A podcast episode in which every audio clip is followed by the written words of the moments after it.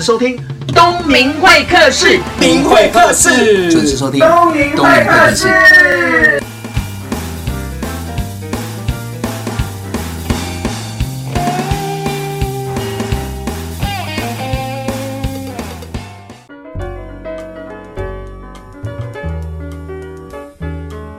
听众朋友，晚安！你现在收听的是东明会客室，我是节目主持人王东明。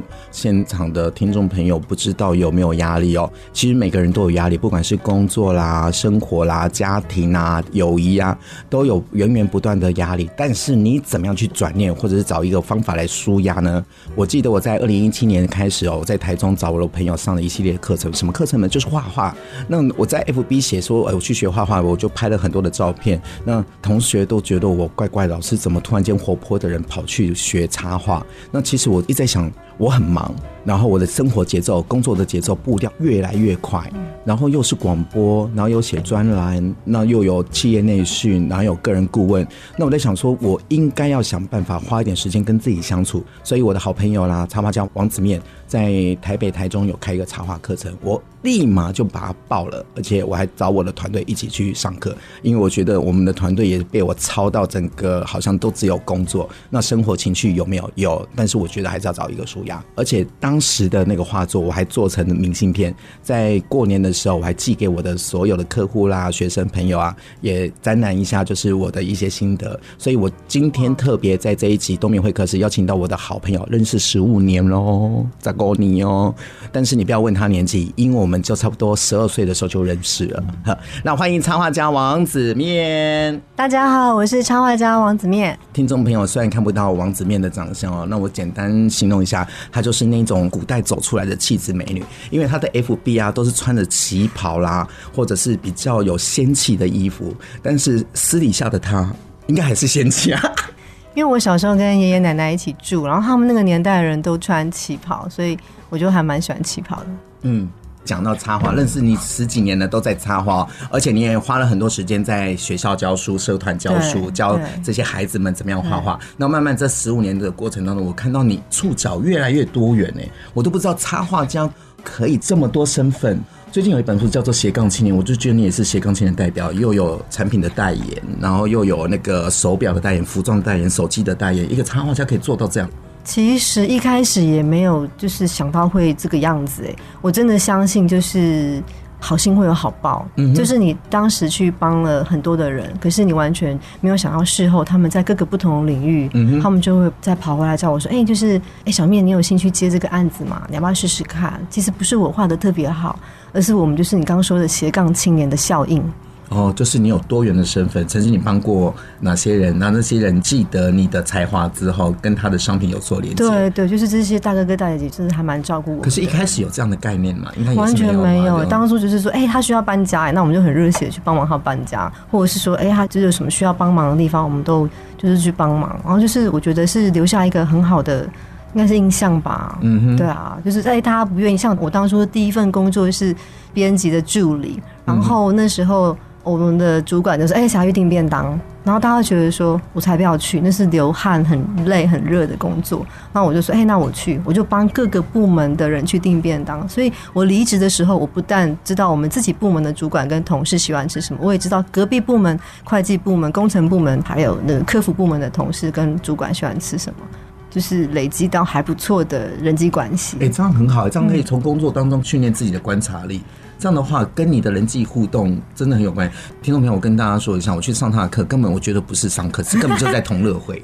那个教室啊，一定要吃东西的啊。年龄层什么都有，就是有爸爸妈妈，有中医师，有工程师，有退休的老师，有生病在等待下一个工作的朋友，待业的朋友。对，就你自己很会买东西之外，然后他们这些学生们自己还会带家里附近的名产。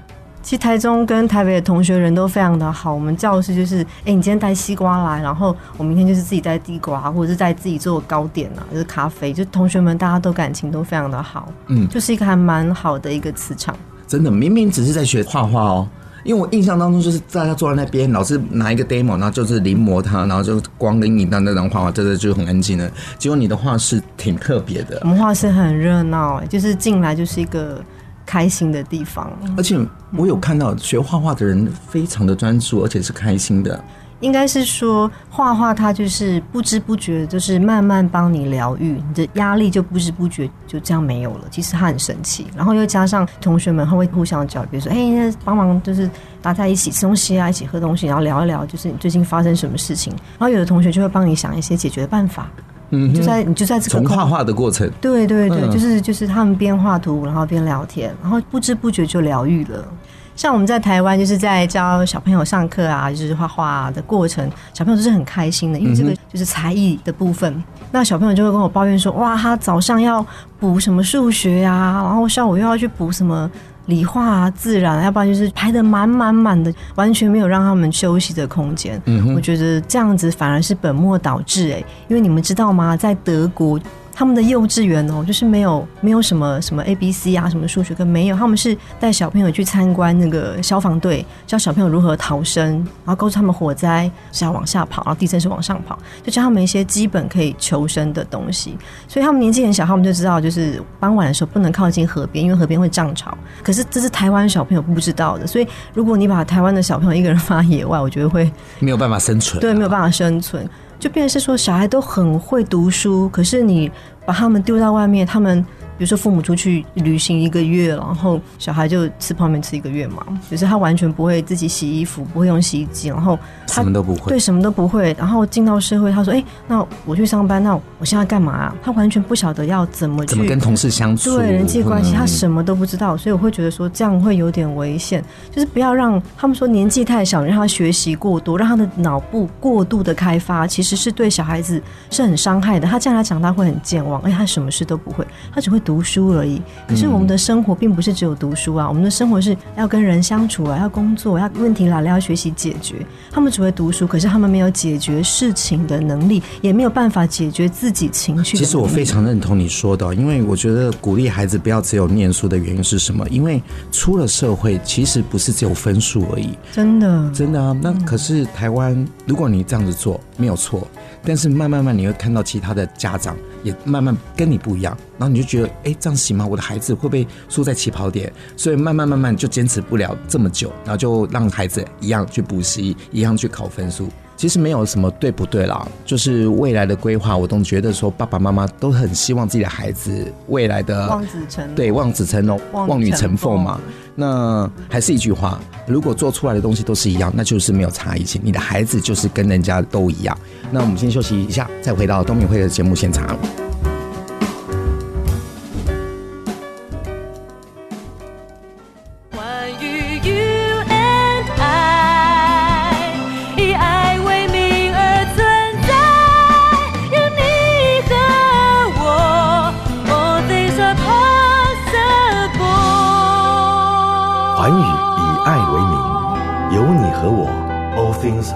Possible.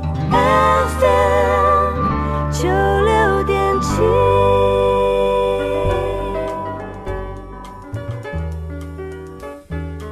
嗨，你现在收听的呢是东明会客室，我是节目主持人王东明，我是插画家王子面。哎，那我们刚刚聊到是说插画从小开始要累积的原因是希望小孩子不要花太多时间在学校的功课跟考试。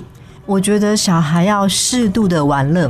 因为我的学生大部分都是一些老师，他们就是来我的画室来舒压。那我就听这些国小老师跟我抱怨说，很多家长到晚上十一点还在用 Line 来跟他们说：“哎，老师，我的小孩到八点功课就写完了，他就没事做，哎，你可以继续再多出一点作业嘛？”嗯哼。可是我觉得他剩下玩乐的时间其实没有多少，我觉得他应该要留一点时间让他去玩积木啊，或者是让他去干什么都好，就是让他有自己的时间跟空间。你让他都塞满了功课，他以后就完全不会交朋友，就是他完全没有办法进入这个社会，他的脑容量就停住了，然后他的所有的创意力就停住。他长大之后，他只会老师或者是主管一个指令，他就一个动作。嗯，因为他就是平常从小就是听话照做，对，听爸爸妈妈的。他就是地球上百分之九十就是那种。乖乖听话，完全没有创造力的人。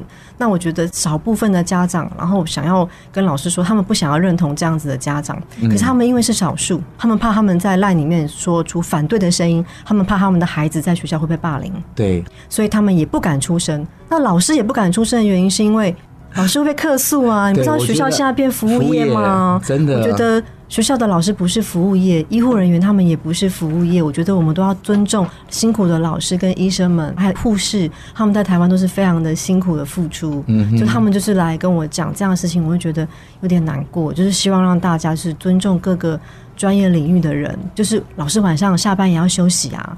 你把他当佣人一样，十一点还要接你的赖，我觉得这样有点不是很尊重。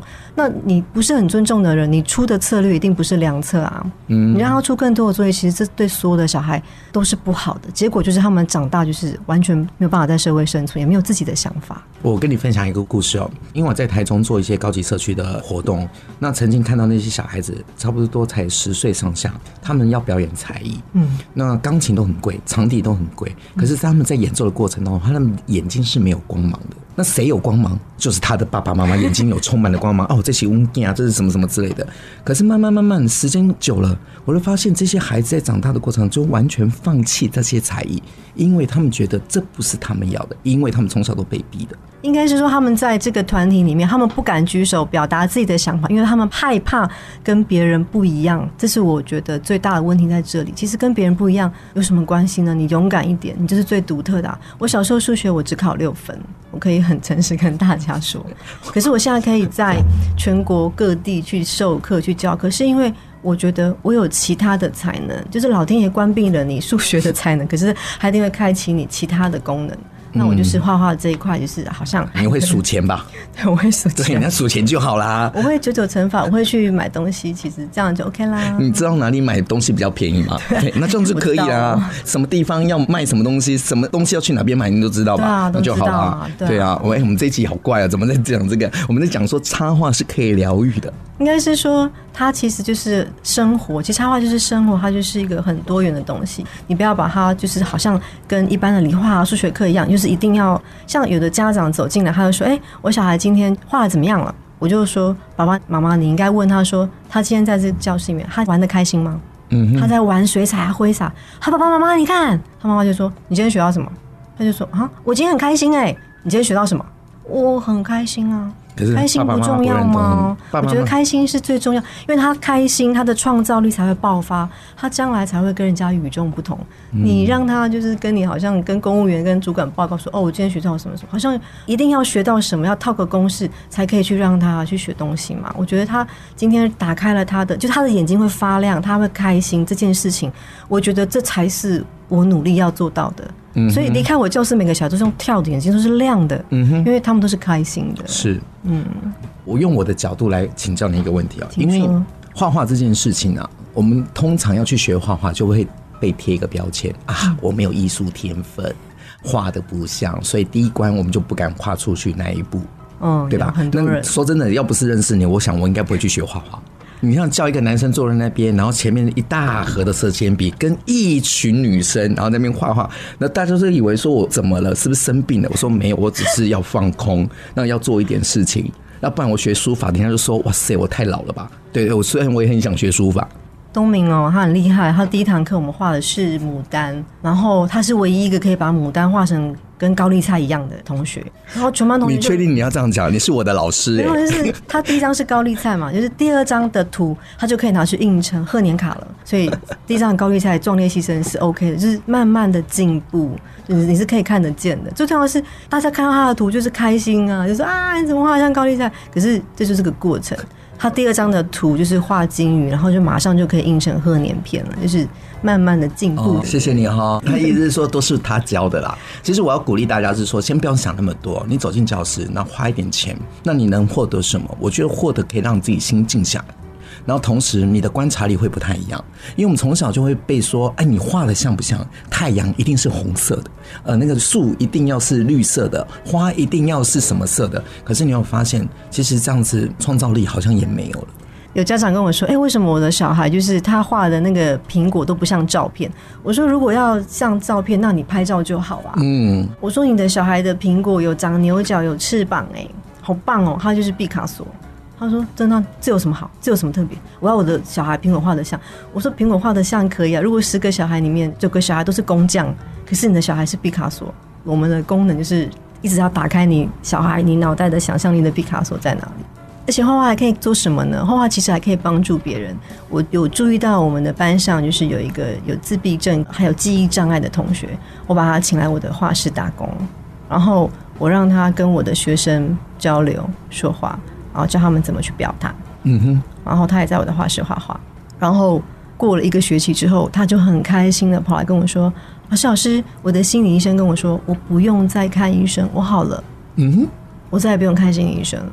因为他现在所有的人际关系表达都很得体，从他一开始就是完全不晓得他在做什么，然后到他现在就是还算流畅的过程，我觉得这是我万万没有想到的事情。通常艺术家像王子面或者一些摄影师、插画家，其实观察力都很敏锐，尤其是在跟人接触的过程中，他可以明显在一群人看到几个人是不太一样的，可能比较没有自信，或者是害怕接触人群。那我觉得你很棒的地方，就是把这些人拉出他原本的环境。然后借由你原本的正量磁场的环境，比如说你的学生不是都很热情嘛？然后他都会有交流，慢慢的跟他们接触，慢慢就会跟他们一样，就很多心理疾病都不药而愈，应该是这样子吧？其实这点我跟东明很像，我们都是属于热血青年，我们就是没有办法看到那些。被霸凌的同学，或者是比较弱势的人，如果我们有能力，我们一定会去拉他一把。就跟我们当初，我们有受人家帮助过，那现在我们有一点点能力了，那我们也希望能够帮助更多的人。对啊，举手之劳嘛，这世界不是就这样子吗？你多一个鼓励，多一个赞美，或者是帮一个人的话，我想这个世界可能会不一样。那东明也有帮我很多的忙，然后。画画也可以帮助你的情绪变得很开朗，那你的情绪开朗，你自然而然就会交到很多很棒的朋友。嗯，那我的好朋友魏华轩，他是我生命中的其中的贵人，他介绍了很多的设计案给我，包括他的脚踏车车衣，然后还有他介绍了蜂茶，就是田定峰大哥做的蜂茶。那为什么叫蜂茶呢？因为田定峰大哥他喝到不好的茶，他会心悸。可是有一天，他喝到了台东茶王的茶，他不但没有心悸，而且睡得很好。他觉得这个得到世界第一名的茶，怎么可以不推广呢？所以田定峰大哥就做了蜂茶的这个品牌，嗯，然后他就想说，哎，谁可以帮我做包装呢？那魏华轩就很热情的，就是介绍了这个案子给我，就是设计了这个蜂茶的包装盒。所以一个好喝的茶，对，一个漂亮的包装，对，然后有视觉，有喝的味觉，哇哦！难怪可以在百货公司还有国际饭店设柜，我觉得真的是台湾之光，真的台湾之光，都是台湾之光。好了，我们先休息一下，再回到东明会客室的节目现场。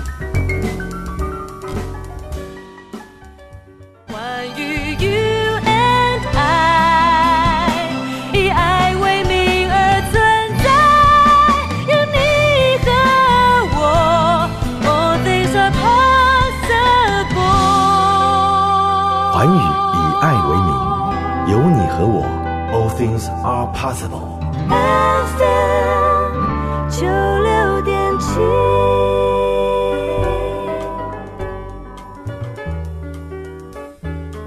回到东明会客的节目现场，那我们刚刚有聊到，就是插画可以做很多事情嘛。那除了教课之外，你也让学生的情绪有抒发，有机会转变。那同时，你也运用插画的这个技能，然后做了很多的商业合作。对，那包含刚刚讲到田定峰峰哥的风茶，之前有讲小猴车衣，对，嗯、还有旗袍啦、手机啊，还有手表等等。嗯，那我们现在反过来，我比较好奇的是，虽然我们认识很久了，哎、欸，说真的，我还不知道你怎么入行的、欸。我只知道你是复兴毕业的，对，复兴美工毕业。我们学校因为没有国语、数学，所以我们可以专心的画画画。嗯嗯，所以我觉得你让小孩子去学每个东西，每个都不专精，你不如让他好好去学一个专精的。嗯，三十岁之前我们是累积工作经验，可是三十岁之后，别人跟客户就会主动拿着钞票请专业的达人。来帮你打理，嗯，所以三十岁之前你不应该疯狂的赚钱，你应该是要好好的累积你的人脉跟你的工作经验，这样你应对进退顺了之后就会不一样。对，三十岁之后你的名气打响了，你的口碑起来了，我觉得自然而然钱就进来了。可是这一路上你转到商业的这个部分是怎么跨过来的？你可不可以跟大家分享一下？我也很好奇啊。其实我是。我是被设计公司之前的，哈，我是被 fire 了，所以我才自己出来自己做。哦，所以你跟我一样都很少找工作了，都是工作来找你是吗？对，都是工作来找我。一开始以为想说啊，惨了，没有办公室稳定的收入，我该怎么办呢？可是那个时候我已经就是刚好是二十八岁的时候，就是会害怕。可是没有想到，就是之前累积的人脉跟工作经验之后，就慢慢慢慢的回来，就钱就主动来找我们。嗯哼，对。可是你三十岁之前，你要够努力。该奋斗的年纪，你不应该安逸。嗯，当然了，这如果除了专业之外，我觉得做人成功，不然的话，你在创业，你朋友就算知道，也不会帮你啊。说到做人成功，我觉得最大的功劳就是我的爷爷奶奶，他们就是经过了战乱，所以他们会跟我们说，其实你功课考不好都没有关系，但是你做人一定要有礼貌，你要懂尊重，这样子，即使你功课不好，你拿到的学历是不漂亮的。老板还是要用你，因为他在面试的时候，他可以感受到你的诚恳，嗯、然后你的勤奋、你的积极，他是可以感受到的。可是如果你拿了一张漂亮的履历，可是你的言行谈吐是不得体的，是没有自信的，我觉得这样有点可惜。嗯我小时候就是老师都不太喜欢我啊，因为我的功课真的是不怎么好。然后我都一天到晚跟功课不好的同学一起在展功铜像面前罚站。然后后面有落叶飘过去，好有画面。对我们，然后就是我们上课上学的时候，然后我们罚站啊，就是我们的那个雨鞋都是水，我们会故意装水在雨鞋里，然后这样踢来踢去，踢来踢去。老师都觉得我们很不乖，可是我们只是玩一下，上课我们就把水倒掉了。就之类的啦，然后下雨天也是会故意让雨鞋装水，然后在那边玩，就是大家会觉得我们调皮，对，可是我们很热心哎。比如说我同学的便当忘记蒸了，他的便当是冰的，到十二点中午打开是冰的，我说你赶快把它盖起来，我会把他的便当放在水桶里，然后拿去厨房开滚烫的水，我说你的便当泡在这个水桶里面十五分钟，你再拿起来吃。可是老师从来就没有家长说，哎、欸，你好棒哦，你都会为同学热便当，或者是哎、欸，同学你要吃什么吗？我等下去福利社，然后我就帮大家。团购包子啊，然后橡皮擦、铅笔，老师都不会说，哎、欸，你都会主动帮忙这些。我觉得这些才是你将来工作上最棒的人格特质。我现在回想起来，真的。然后奶奶那时候就有可能就是有发现这个，她就让我去学画画。我以前从来没有补习过，我只有去画画教室，我没有去过什么那样子补习，从来就没有，就是去画画。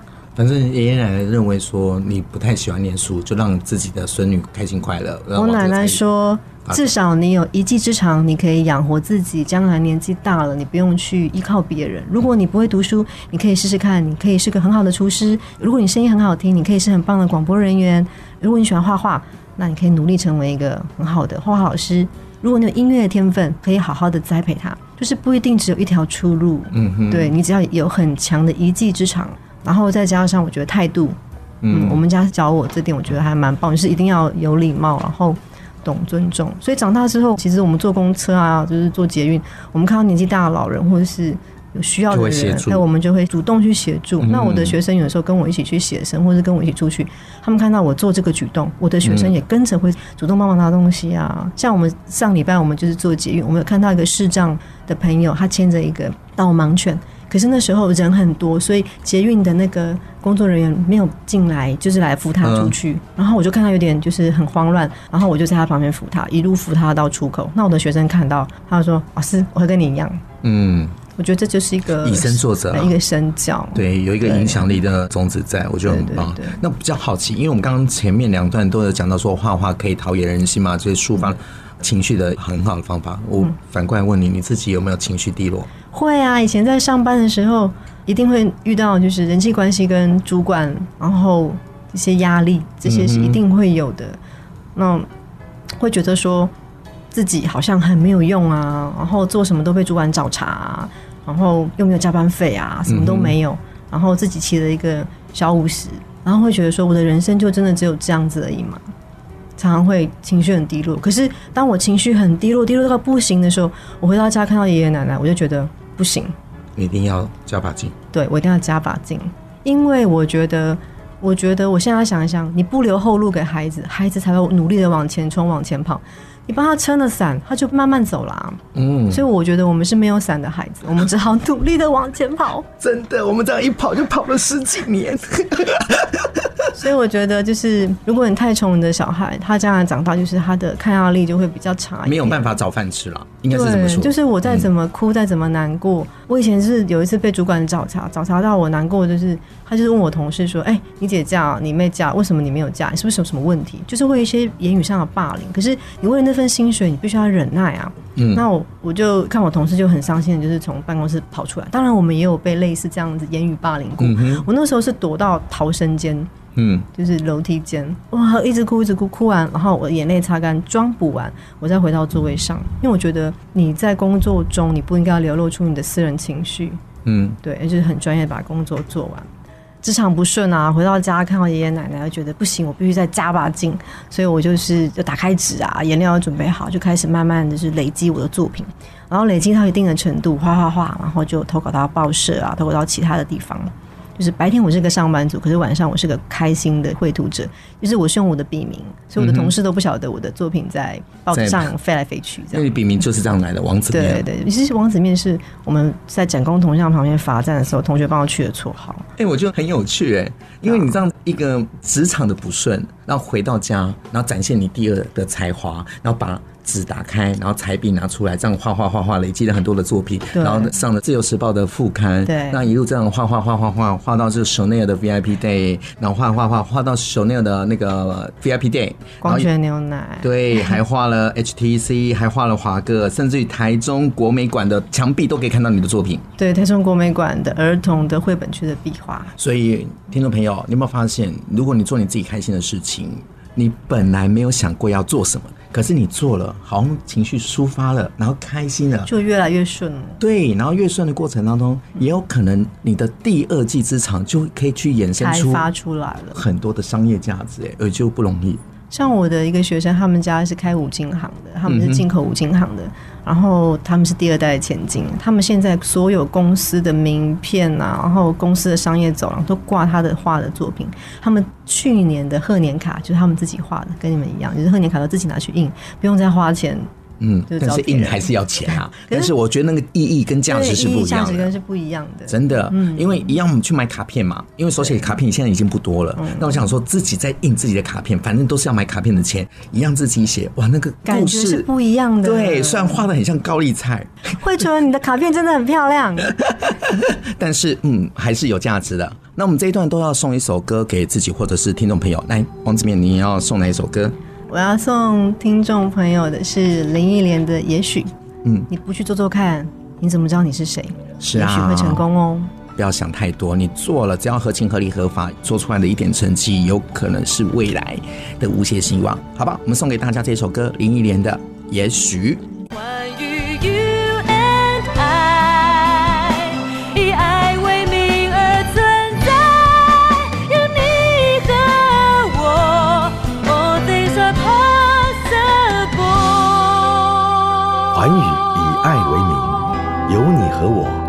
Things are possible。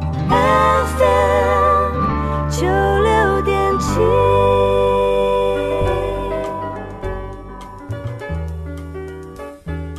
欢迎回到东明会客室的节目现场。那刚刚我们听到这首歌是林忆莲的《野兽》，真的我们都不知道说我们过往做了什么事情会演变到我们现在一点小小的成绩哦。反正做了就有了嘛。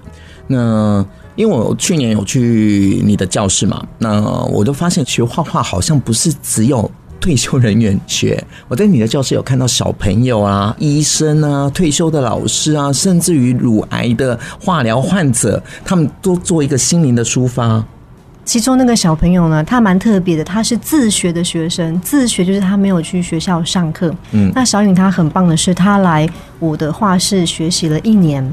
然后他从不会跟人家打招呼，然后到现在看到所有的朋友就是走进来画画，他们都会说：“哎，姐姐你来啦！”就是人际关系更进一步。然后他现在更棒的是，就是他把他画的图，因为他妈妈是个中医师，是台中很有名的中医师，然后就拿去帮他们的诊所做了名片跟中药的药袋，上面都有小影画的图。嗯，我觉得这是让我最开心的地方。那现在他在我这边学了一年，他现在在他妈妈的诊所一个空间，他当起了老师。他收了其他自学的学生一起来画画，所以他爸爸说，他晚上还会提前就做教案。哇哦！我怎么教他，他就怎么教自学的朋友们。他才算是，他才五年级，我觉得他是个越来越有自信，我觉得很棒。我跟他是同学啊，哦、所以我就觉得说，这个孩子是不太一样的，就是他的独立自主，而且不怕生，而且有艺术天分。最起码他不会把那个母班画成像高丽菜一样。他爸爸是很有名的摄影师，嗯、就是艾菲尔先生。我觉得他的教小孩的方法也特别的独特。我每次要帮小颖做什么，他说：“老师让他自己去做。”嗯哼，让他去学习，你帮他做好，他就什么都不会了。我觉得这个爸爸的想法很棒，跟一般的爸爸不太一样，比较不太一样，就是让小孩子多一些磨练。对，所以现在小颖很棒，已经五年级就开班授课喽。哇哦，就是上你的课，然后又可以去外面开班授课，你都不会觉得怪怪的吗？应该是说，我觉得当你没有自信的走进来，可是我绝对有把握让你有自信的走出去，让你开心的走出去。嗯，对，这、就是我努力的目标。我常常看到你的粉丝页哦，通常粉丝页都会 po 自己的作品或者是自己的生活，可是你比较特别的地方，你都常常 po 你的学生的作品。一般的话是比较不敢放学生的作品，因为可能怕每一个的水准会参差不齐。是，可是我有把握让我每一个学生的作品一定要放上去。嗯哼，就是我对他们作品的要求，所以他们就是也从中得到很大的自信。那我觉得很棒的是，有个台南的同学叫雅欣，他的作品放上去之后呢，就是有厂商私讯我说，他们想要雅欣的图做他们的包装礼盒，可不可以？我说当然可以啊，那欢迎你们私下去谈，帮学生赚零用钱。哇，就是意外的啦，就是他也没想到说，因为他是个做甜点的高手，然后他也是个甜点店的店长，嗯，然后他没想到说，哎、欸，他画图也可以画到这个样子，第二春，对，真的很棒，很开心他，对。那听众朋友听到现在啊，一定都知道什么插画啦、画画，但是我好像没有说明说王子面善用什么样的素材。呃，像我们在我们教室自己会玩色铅笔，会玩水彩，嗯，会玩素描。听起来好像成本没有太高诶。我们希望就是不要把价格设得太高，让大家离艺术近一点。哦，就是门槛比较低一点，嗯、让大家拿到铅笔或色铅笔或者是水彩就可以更艺术。更接近画的就是一张完整的作品。好，那王子面，我们怎么样得到你的教学资讯？可以上 FB，然后搜寻插画家王子面六个字，就可以看到我的粉丝专业。好，那听众朋友可以上网 Google 一下插画家王子面，你可以看到他的相关资讯哦。那我也鼓励大家，不管是男生还是女生，不管什么样的年纪，透过自己的时间，然后沉淀一下，学一些艺术，让心灵找到不一样的出口。那我鼓励大家去学习画画，让你。跟艺术更贴近，你的世界可能会变得更不一样。我们有机会再邀请到插画家王子面来到东明会客室的节目现场，我们下次见哦！谢谢大家，拜拜。今天呢，很高兴邀请到我十五年的好朋友插画家王子面。那认识他，我也是看他成长。当然喽，这一路他也在看我成长。有一种感情，就是不一定要常常见面，但是我们每个人在对的时间当中，哎，我们都会出现，变成一个让自己勇敢往前走的那股力量。他的专业就是画画，画画可以干嘛呢？我觉得是一个很棒的抒发压力的方法哦。去年我走进他的教室，我自己也是支持他，为付了学费，还找了我的朋友、我的学生也一起去。你说我自己抒发，同学、学生有没有？当然有。我就看到他们静下心来，自己在那边画画画画。除了让自己心静下来之外，艺术天分也提升了。同时，有关于画画，真的可以把自己的观察力、敏锐度打开。所以我鼓励听众朋友，花一点时间，让自己心静下来，去学画画，增加自己的美感。对未来人际互动都是有帮助的。那王子面这十五年走来，我觉得他除了认真之外，从我的角度来看他，他的形象品牌经营得非常的好。除了教书口碑之外，他的网络的影响力，还有他的形象，难怪有这么多的商业合作，包含手机、包含彩妆、包含服装等等。所以网络无远弗届，听众朋友，不管怎么样，如果你在经营自己的个人品牌，请你多做一些好事，让自己的形象也好，影响力也好，都是正面的。我是王东明，我们下礼拜见。